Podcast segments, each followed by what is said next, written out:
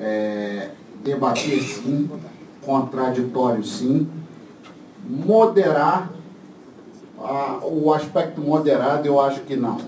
O aspecto, pelo contrário até. Eu acho que enquanto advogado estatal, enquanto empregado estatal, nós temos que ser radicais. Não em função, não em função da, da defesa corporativa, mas em função do patrimônio nacional, em função da defesa das empresas estatais, que quem mais precisa da empresa estatal é o povo, e isso precisa ser denunciado. Quem vai pagar energia elétrica, se for privatizado, quem vai pagar caro é o povo. Certo? É, é ele que vai ter que custear sem ter condições. Então, é, eu acho que a gente tem. E aí eu vou, para não me alongar muito, porque nós advogados gostamos muito de, de falar, né? Para não me estender muito. É, é e o presidente me conhece também. É, eu queria fazer uma pergunta ao, ao Ciro Gomes.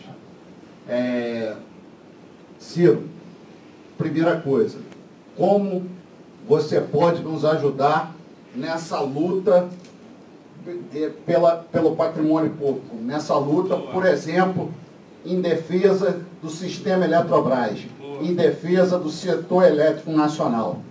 Nós estamos num, num momento agora é, crucial, onde existe um, um, um plano de privatização sem planejamento nenhum, apenas para fazer caixa, de empresas que são altamente eficientes, porque a empresa estatal eficiente é aquela que atende aos interesses do seu povo, da sua nação, e não aquela que dá apenas lucro para, para os acionistas.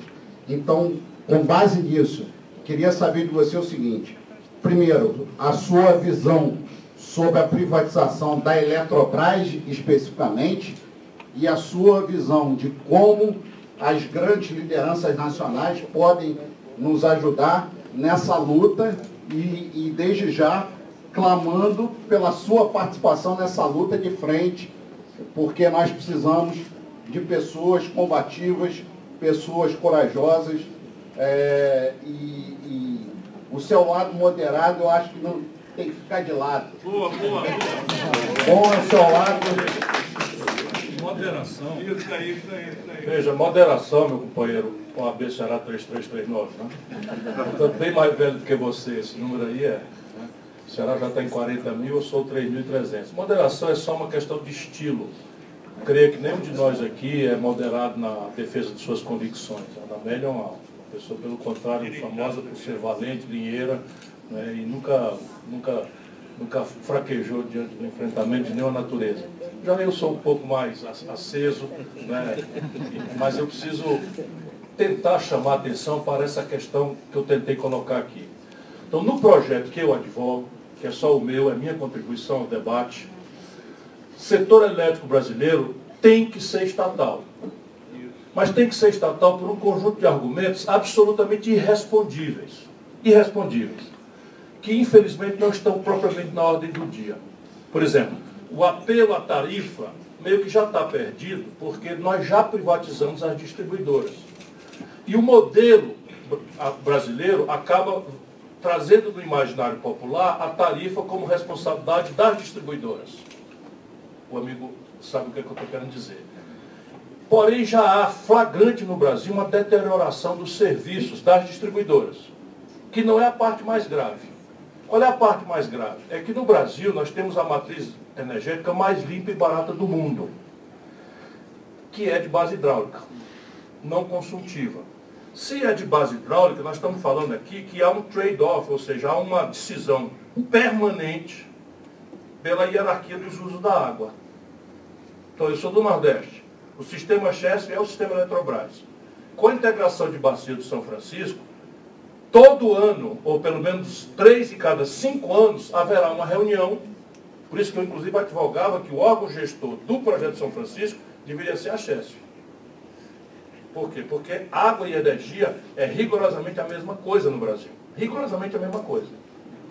Você vai, vai discutir se depressão de Sobradinho ou vamos lá, o sistema Furnas, ou o sistema Itaipu, ou o sistema amazônico, as novas, Santo Antônio, Giral, Belo Monte, se elas vão estar depletidas pelo sistema absolutamente único no planeta Terra de, de, de, de, transmissão integrada, com o órgão regulador e com esta questão da hierarquia dos usos da água, tudo interesse público. Se você inverte a lógica de manejar o sistema pela lógica do sistema privado, que é lucro e eficiência, esse sistema ele vai ruir. E nós estamos falando não só de impacto em tarifa, mas de descontinuidade na oferta eventual de energia para este ou para aquele volume, se a lógica for a privatização, com um marco regulatório que ninguém conhece. Por exemplo, a grande joia da, do, do, do, do argumento da privatização do Brasil é a telefonia celular. De fato, se nós compararmos a telefonia celular ou a telefonia estrito senso, o lato senso, com que ela hoje, é flagrante que há, houve uma melhoria. E não dá para colidir, porque isso é uma percepção, os, os, os, os jornais saíram com 5, 6, 8, 10, 12 páginas desclassificados com o mercado paralelo de linha telefônica. Você demorava 5 meses, 6 meses então. Qual é o problema de privatizar, na minha opinião, telefonia? Nenhum. Salvo se você tem um marco regulatório eficaz e um modelo eficaz. O Brasil privatizou, ganhou a excelência aqui, mas o marco regulatório e o manejo de supervisão e controle simplesmente são corrompidos. Resultado prático, o povo brasileiro não sabe, mas paga disparada a maior tarifa telefônica do mundo. E a ideia de empresas espelho, que estava na retórica da privatização, até se tentou, mas sucumbiram grandes monopólios foram estabelecidos com capital estrangeiro. Não por acaso a única nacional está quebrada, que é a Oi. E quebrada assim, quando era rentável, girava seus fluxos financeiros na banca privada. De repente ela foi se avizinhando para Micar, todos os seus débitos passaram para a rede pública. BNDES, Caixa Econômica e Banco do Brasil. Eu volto a dizer, isso é um país sangrado. Então, na questão Eletrobras, eu vou lutar nos limites das minhas forças, e o meu partido também vai lutar no limite das forças. Eu introduzi essa variável, esse exemplo, já na minha reflexão, estou fazendo, estou trocando quatro dias em casa por 15 na rua, esgoelando por aí, canal no YouTube, que é o que eu posso fazer. Né? Mas acho que vocês têm que esquentar o protesto. Acho mesmo que vocês têm que esquentar o protesto e introduzir umas variáveis de insegurança para que o comprador perceba que nessa hora o Brasil não tem mais legitimidade para vender isso. O consórcio do Nordeste, você acha uma boa? Os governadores não têm capital para isso. Esse é o grande problema da privatização brasileira. Os manuais de economia de Chicago, eles não entendem o Brasil. Então qual é o grande problema do capitalismo brasileiro, salvo todos os outros que tem? É que nós somos uma sociedade de baixíssimo nível de, de, de poupança privada poupança lá do censo no país. Então aqui no Brasil é sinônimo, e aí é outra grande questão do setor elétrico, de privatizar significa internacionalizar o controle. Então você tem uma questão que é um não tradable, ou seja, um não comercializável, você vende quilowatt hora em real, e todos os fluxos negativos derivados de um passivo externo em dólar, num setor que não vai se remunerar em dólar. Pelo contrário, a China vai comprar, vai começar a se fornecer global source com as suas turbinas, vai começar a pagar dividendos para as suas matrizes, vai pagar é, salários e férias e bônus para os seus executivos Xangai, e esse dólar não vem, porque a gente vende quilowatt-hora em real. Essa é outra grande, grande, grande questão do Brasil. Você privatiza e entrega ao estrangeiro. Ao entregar ao estrangeiro, você está construindo um passivo a ser remunerado em dólar, que não tem dólar para pagar.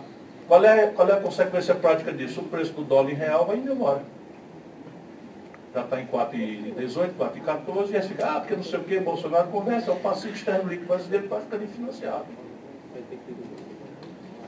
Pessoal, meu nome é Rita Serrana, sou conselheira eleita pelos trabalhadores para o Conselho de Administração da Caixa e coordeno o Comitê Nacional em Defesa das Empresas Públicas, que não é uma entidade, é, é um fórum, na realidade, que reúne diversas empresas.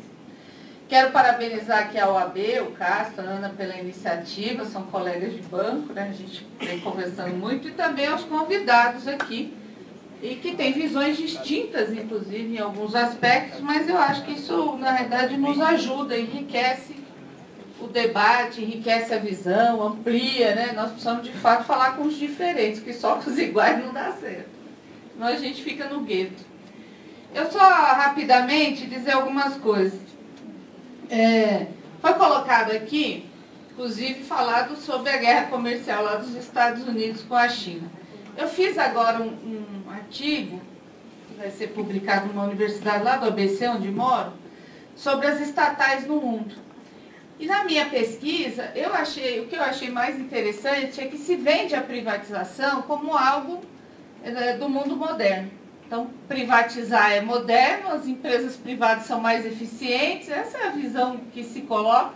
Não tem corrupção, porque corrupção é inerente ao setor público, e é, é essa, essa é, a, é o marketing que se faz com relação às privatizações. E só alguns dados para ajudar nesse debate. Nos Estados Unidos, por exemplo, tem 7 mil estatais. Ele vai até um susto quando eu vi o número. Entre empresas eh, federais e, e regionais, são 7 mil estatais. O relatório do, do, Instituto Forbes do ano passado, que é um instituto liberal, listou as 10 maiores empresas do mundo em ativos. Das 10, 6 são estatais. Dos Estados Unidos, China e Europa. Na China, que é o país que mais cresce no mundo, 95% do crédito é público. 70% do controle do petróleo no mundo é público. O, o, próprio, o, o próprio setor hidrelétrico, nós estamos falando aqui nos Estados Unidos, a maior parte é público, inclusive é controlado pelo Exército. Portanto, é, esse debate sobre o Estado, ele é muito mais complexo. Porque imagina, nós estamos falando pegar os Estados Unidos, o Estado mais liberal, que o povo aqui usa como exemplo de política. Mas lá tem as estatais, ninguém abre mão do setor estratégico. E para além disso, é, se a gente pegar algumas empresas privadas maiores do mundo, por exemplo, empresa é, automobilística, tem participação pública. Na Alemanha, 20% da Volks é do Estado, 15% é, é da, da Citroën e da Renault são do Estado francês. E por, até a GM, né? Eu brinquei lá em São Caetano que eu participei de audiência pública, falando para os vereadores, ó, a GM aqui é pública, o, o Estado americano colocou dinheiro na crise 2008 em empresa automobilística. E isso é feito. É, então, eu falei para eles. Falei a GM, né? Mas eu estou colocando isso para dizer o seguinte, é, o que de fato está se colocando no Brasil não é simplesmente discutir se a privatização é melhor ou pior, se é estratégica ou não é estratégica. O que está se fazendo aqui na realidade é abrindo mão do patrimônio público brasileiro em prol das multinacionais. É só isso. Então não adianta. Não basta só discutir o mérito, ah, a privatização é boa ou ruim. Não tem um plano para essas privatizações, não tem um modelo de Estado, o que tem uma submissão colocada ao controle internacional do dinheiro. Né? Parece que isso está muito claro. Então, é um debate é, fundamental. Eu estou colocando esses dados só para tentar também abrir um pouco esse debate. E, obviamente, é, eu perguntaria, viu, é, é para o, o Ciro, é, qual é o problema nosso é o Estado. Não é? Não é só se é, é, viável determinada área ser privatizada ou não. A questão é qual é o modelo, como você próprio disse aqui, as agências reguladoras.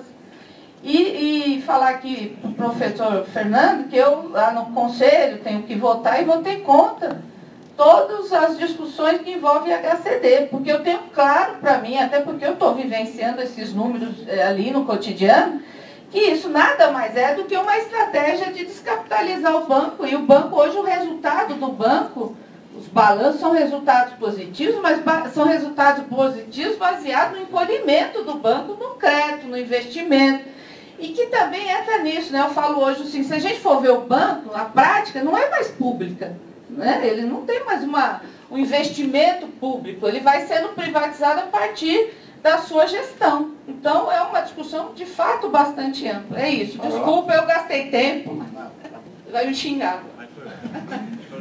O seu depoimento, o seu depoimento ilumina uma coisa que a gente precisa apenas atualizar para passar rápido, embora consistentemente, sobre esse diagnóstico. Eu acho que aqui é muito improvável que haja um sequer que não esteja de acordo. A questão é como é que a gente faz disso um argumento que nosso povo aceite em oposição a essa propaganda mentirosa, que é uma coisa global, não é só no Brasil. Aqui tem um componente da vulgaridade, do escândalo e de uma certa exacerbação corporativista que se a gente não perceber, por mais delicado que seja, a gente não vai se reconectar com o nosso povo. Então veja, por que, que o Brasil é estatal? O Brasil é estatal porque nós temos uma baixíssima formação bruta de capital. Isso é uma história do Brasil desde sempre. Então, quando se fez a Revolução de 30, se imaginou modernizar o Brasil. Modernidade, na época, significava indústria. Nem é tão mais verdade. Hoje, embora ainda seja muito verdade para um país de desenvolvimento retardatário. E indústria custa grana. Então, os do tempo tomaram a ideia de dizer, então vamos industrializar o Brasil. Vamos. Nós quem, cara pálida? Os relatórios americanos e os relatórios soviéticos, na época, diziam que o Brasil não tinha petróleo. Só para vocês terem uma ideia. Então, isto daí é uma mistura de decisão pragmática, de a falta de capitais privados, lá como hoje. Não existe capital privado para transformar em privada qualquer estatal brasileira relevante. E o capital estrangeiro só virá se for negociada. Porque isso não é um momento de confiabilidade do Brasil por um milhão de argumentos. Quem duvidar, pega o saldo dos fluxos internacionais de capital na Bolsa de Valores do Brasil. São já chegando a 10 bilhões de dólares nos últimos meses de fuga de capital. E o câmbio está mostrando. A taxa de câmbio hoje está mais volátil do que no ano de 2018, que é o ano das eleições, em que tudo podia acontecer e etc. E tal, Daciolo estava fazendo umas propostas e não sei o quê. Eu dizendo que ia re, renacionalizar a Embraer, ia desfazer o negócio da Embraer, que se fizer. Enfim. Pois bem, a taxa de câmbio hoje é mais volátil e para cima, não vi hoje ainda, mas ontem fechou a 3,14, a 4,14. Então repare, lá como hoje, o Brasil não tem capital. Portanto, a ideia de capital público é uma questão racional. Suponha que nós decidamos, por exemplo, que o Brasil não pode mais adiar uma, uma, uma, uma inversão em chip. Suponha. Alguém acha que a Intel vai investir? Alguém acha que a Celeron vai investir? Não vai investir, ou a gente abre um estatal Chip Braz, ou não vai ter. E eu não estou dizendo que quem tem que fazer a Chip Braz, eu apenas estou dizendo que nós não estatizamos porque gostamos de estatizar. Nós estatizamos porque ou estatizávamos, ou não existiria Brasil moderno. Isso é uma coisa chocante a gente dizer. E o Brasil já completou a tarefa da modernidade, nós estamos longe disso. Pelo contrário, agora tem a questão do adensamento tecnológico. Por exemplo, Telebrás. A Telebrás tinha lá todos os seus abusos, as suas ineficiências, mas a Telebrás mantinha em Campinas um centro altamente sofisticado de pesquisa e desenvolvimento, em que nós fazíamos uma inversão, um X% do faturamento da Telebrás, e tínhamos aí uma série de componentes brasileiros em telefonia. Destruímos tudo isso, o Fernando Henrique vendeu, entregou, e, e entregou da forma mais calhorda, porque a privatização ao modo Fernando Henrique foi uma privatização feita na base de, de acionista minoritário capitalista, capitalista brasileiro desse tamanho, fundos de pensão manipulados, como agora a Previ, eu fico muito aborrecido, por isso que eu não quero mais passar pano, a Previ, a vida inteira nós defendendo a Previ, a Previ agora calada estava, calada continuou com a entrega da Embraer a Boeing tem 5, tantos por cento, tem capacidade de convocar uma Assembleia, não fez. Se a gente continuar com bajulação corporativa, nós não estamos vendo que existe um certo fascismo e muita ladroeira nisso. Inclusive entre nós. Percebe? Então, o seu argumento é tanto mais verdadeiro quanto mais você olhe a história do Brasil, um país que era nada em 1945 e virou a 15ª economia industrial do mundo, quanto mais dramaticamente é hoje em que esse produto industrial, que era 30% do PIB, desceu para 11% e vai se acabar. Por quê? Porque, por exemplo, a, a moda do Fernando Henrique de privatização, há muito tempo, desde Fernando Henrique, quebrou-se o monopólio de investimento em, em refino no Brasil. De lá para cá não tem um investimento estrangeiro em refino no Brasil. Eu era governador do Ceará, nós negociamos com a Saudi Aramco, negociamos com o PDVSA, negociamos com não sei quem, com não sei quem, para fazer uma, uma refinaria. Nunca botaram um centavo está tá permitido. O que, é que eles querem? Comprar na Bacia das Almas com corrupção, com toco, com, com propina, as coisas subfaturadas para vender depois, como fizeram com a BR Distribuidora. Percebe? Agora, ou a gente muda o argumento para nos reconectar com o povo, Ou nós vamos todos guardar um lugar na história. Ah, estava esgoelando, eu prometi que ia acabar, vou entrar na ação da justiça, vou fazer protesto na porta, e o povão vai assistir tudo calado, porque não está percebendo o seu interesse no jogo. Essa é a questão para mim de hoje. Por favor, Luiz Alberto. Boa tarde. Presidente, eu quero primeiro parabenizar o evento, de forma bem rápida, parabenizar as, as apresentações e dizer, senadora Ana Amélia, que a senhora tem defendido a empresa brasileira de Correios e Telégrafos, defendeu em todo seu mandato, porque hoje, por a senhora ter sido candidata a vice-presidente na chapa do PSDB, às vezes é atacada de forma injusta. E também, Ciro Gomes, eu queria lembrar do golpe que o senhor sofreu na eleição passada na história do PSB. Mas eu não vim aqui falar de política. O Brasil tem 5.570 municípios. 5.570. Rio Grande do Sul tem 497, Ceará tem 184, Minas Gerais 853. E desses municípios, 1.600 não tem agência lotérica, quase 3 mil não tem agência bancária. Eu acredito que a maioria das pessoas aqui não sabem disso. Certo? E por que não sabem disso? E aí eu estou contextualizando para fazer minha pergunta para o Ciro Gomes e para a senadora Namé. As pessoas não sabem disso. As pessoas não sabem, por exemplo, que desses 5.570 municípios, 324 dão lucro para as operações dos Correios. 324, o resto é prejuízo. Desses 324, os concorrentes do Correio, que segundo alardeiam por aí, o Correio não tem concorrentes, é, os concorrentes dos Correios são mais de 15 mil, eles só atuam em 300 municípios. E aí a gente ouve muita coisa na mídia, certo? Por exemplo, a, aqui foi falado corrupção inerente ao setor público. Odebrecht é setor público?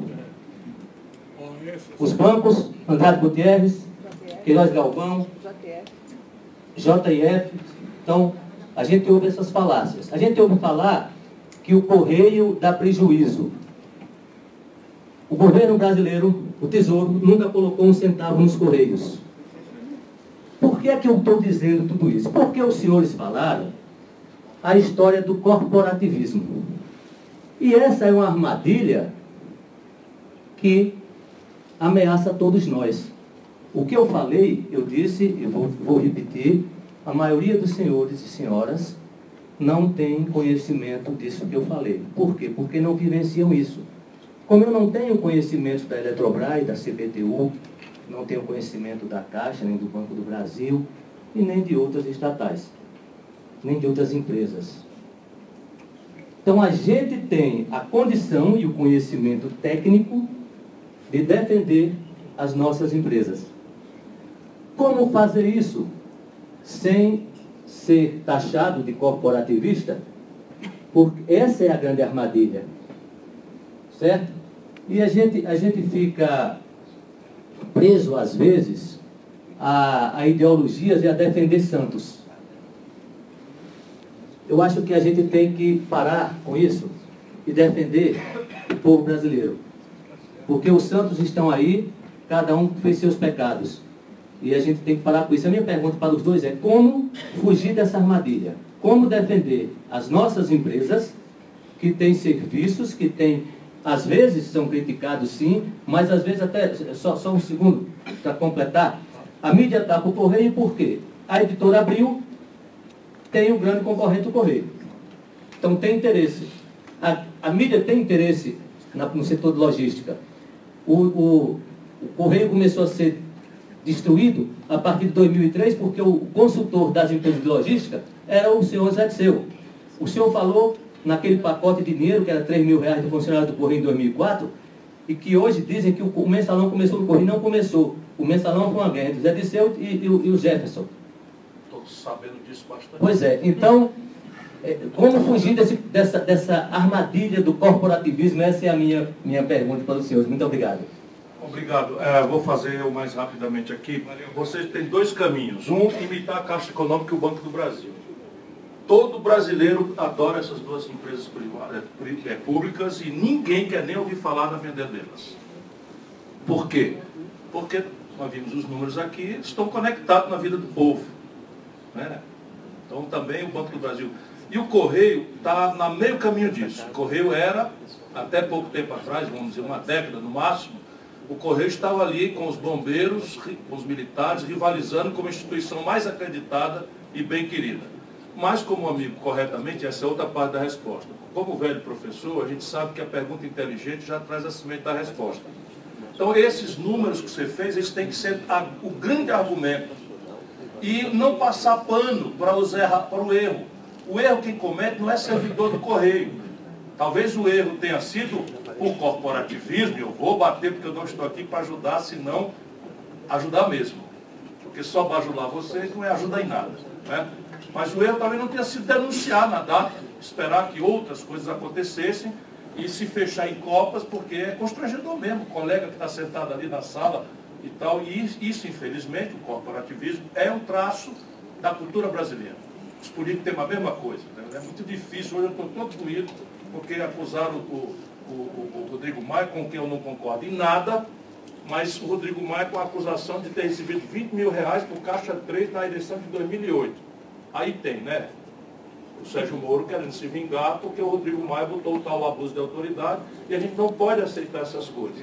Eu me vi pelas tantas processado pelo Michel Temer, que eu chamei de ladrão, porque eu sei comovidamente que ele é ladrão, de repente eu obrigado pela minha cultura jurídica a dizer que aquela prisão dele era sem forma que não podia ser preso o Michel Temer. A gente tem que guardar essas civilidades, tá certo? O, compromisso. Então, o que é que vocês precisam fazer? Pega esse patrimônio imagético que vocês têm e vão para a rua. Vocês estão com carteira, uma pessoa na porta de cada brasileiro.